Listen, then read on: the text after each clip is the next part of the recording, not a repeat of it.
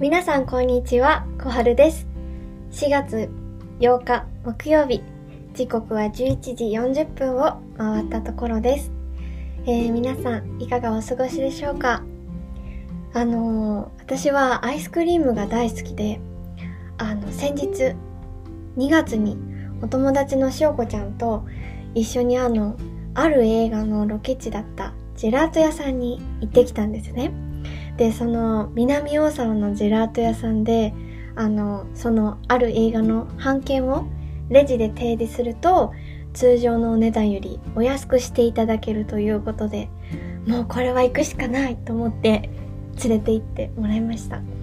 であのその私が食べたのはあの塩ゆず柚子のフレーバーとあとはクランベリー。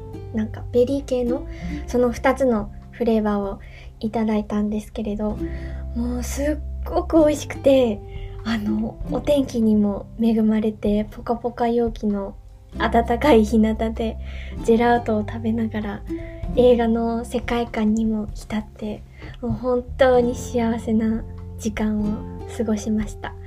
あの連れて行ってくれて塩子ありがとう。本当にありがとうです。えー、先ほどからお話ししているその映画というのはですね現在公開中の映画「花束みたいな恋をした」という作品なんですけれども、えー、本日のトークテーマは映画「花束みたいな恋をした in 小春のシネマクラブよりと題してお届けしたいと思います。それでは小春のおす分けラジオ始まります。えー、まずは作品の概要を簡単にご説明したいと思います。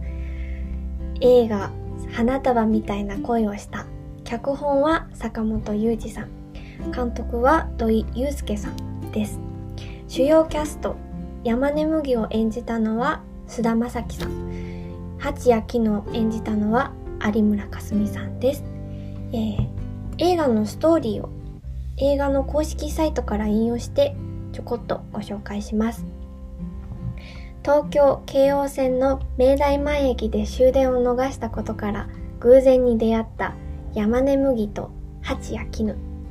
好きな音楽や映画が嘘みたいに一緒であっという間に恋に落ちた麦と絹は大学を卒業してフリーターをしながら同棲を始める。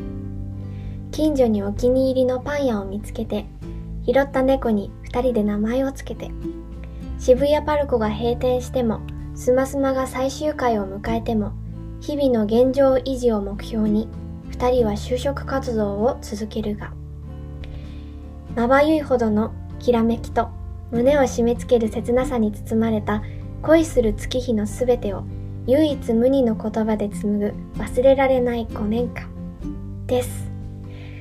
えー、ラブストーリーですね。えー、さて、どこからお話ししたらいいのかな？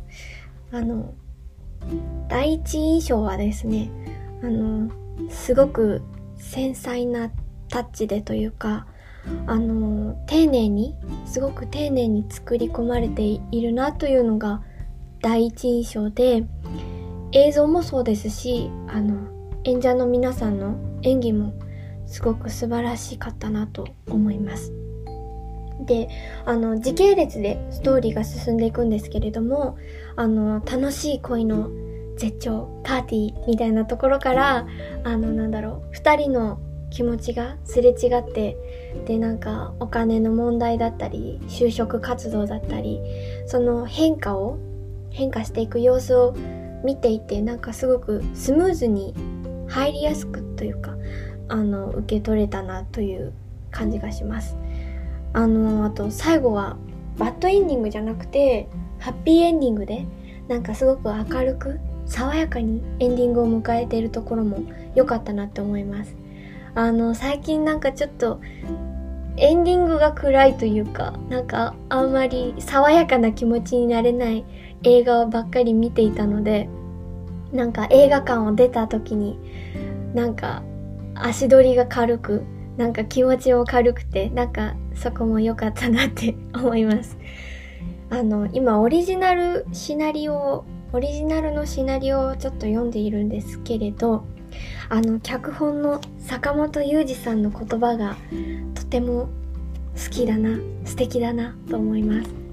あの麦くんのセリフあのちょっと紹介したいなと思うんですけれどあのちょっと読みますね。私山根さんの絵好きですって言われた。私山根さんの絵好きですって言われた。私山根さんの絵好きですって言われた。っていうセリフなんですが3回繰り返してますね。なんかもうキュンってしちゃう。語彙力が足りなくて伝わらないかもしれないけどなんかその一瞬一瞬を丁寧にというか気持ちを丁寧に繊細に表現しているところがあのあのそれがなんか伝わってというかなのであの脚本も素晴らしいなと思う所存です。えっ、ー、とあともう一ついいなって思う点がありましてあの恋の鮮やかで華やかで楽しいパーティーみたいなそういう色がある一方であの好きで一緒にいるのになんでお金ばっかりになるんだろう？ってなんかその2人の関係の変化2人がすれ違っていくそういう恋の絶頂期の場面がようだとしたらそういう2人の気持ちがすれ違っていく場面がいいんでそういう陰の場面もなんかきちんと描かれていてそういうところもなんか見ていてリアルに感じるというかなんかそのメリハリもついていてあの良いなというふうに感じました。ねえ皆さん最近恋してますか？ねえなんか映画を見たらなんかねえ恋してるかなって思っちゃう。思っちゃう。なんていうか3月4月今もう新年度もスタートしましたけれどもなんか出会いの時期ですよね。なんか恋とかも始まっちゃったりするのかな？わかんないけど。なんか私は今は声はいいかなというなんか 気持ちなんですけれど。ねなんか皆さんは最近恋してますか？ね恋をすると女の子は変わるってよく聞くじゃないですか。でもなんか女の子だけが変わるんじゃないのかなって思思うんです。あの映画の冒頭と最後のシーンであの別れた2人が偶然出会うっていうカフェで偶然出会うっていうシーンがありまして。でそこの麦くんを見ているとなんか恋をして付き合って別れてなんかその家庭を経たものの表情というかオーラというか雰囲気をあのまとっているように感じてなんかいろんなことを乗り越えてでなんか一皮脱いでで一歩成長したみたいななんかそういう風に麦くんを見ていて感じてなのでなんか恋をしたら女の子は変わるじゃなくてなんか恋をしたら人は変わるんじゃないかなって思います。なんだろうね。だからなんかうーんねえ恋ね。うん。なんかよくわかんないけど。えー、突然ですがここで質問箱に来たメッセージを紹介しちゃいたいと思います。突然の紹介コーナーです。あのだいぶ以前に出会いに関する質問をあのいただいていたので今日はその質問を紹介しちゃおうと思います、えー、はい。では紹介しますね。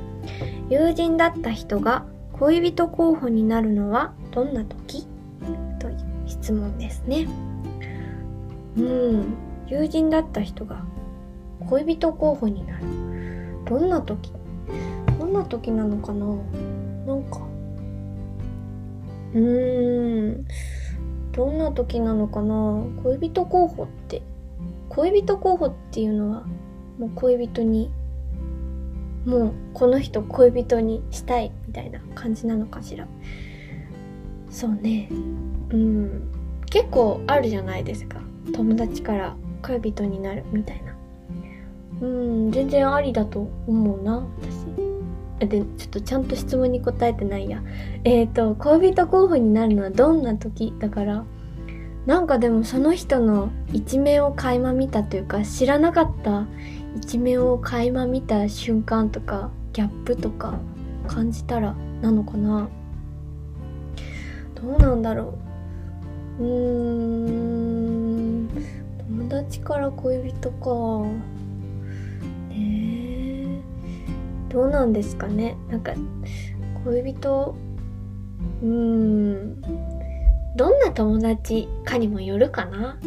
なんかあの結構長い付き合いのお友達とか逆にまだそんな日の経ってないお友達とかなんかその一緒に過ごしてきた時間の長さにもなんかよるのかな。恋人候補になったりあならないわみたいな。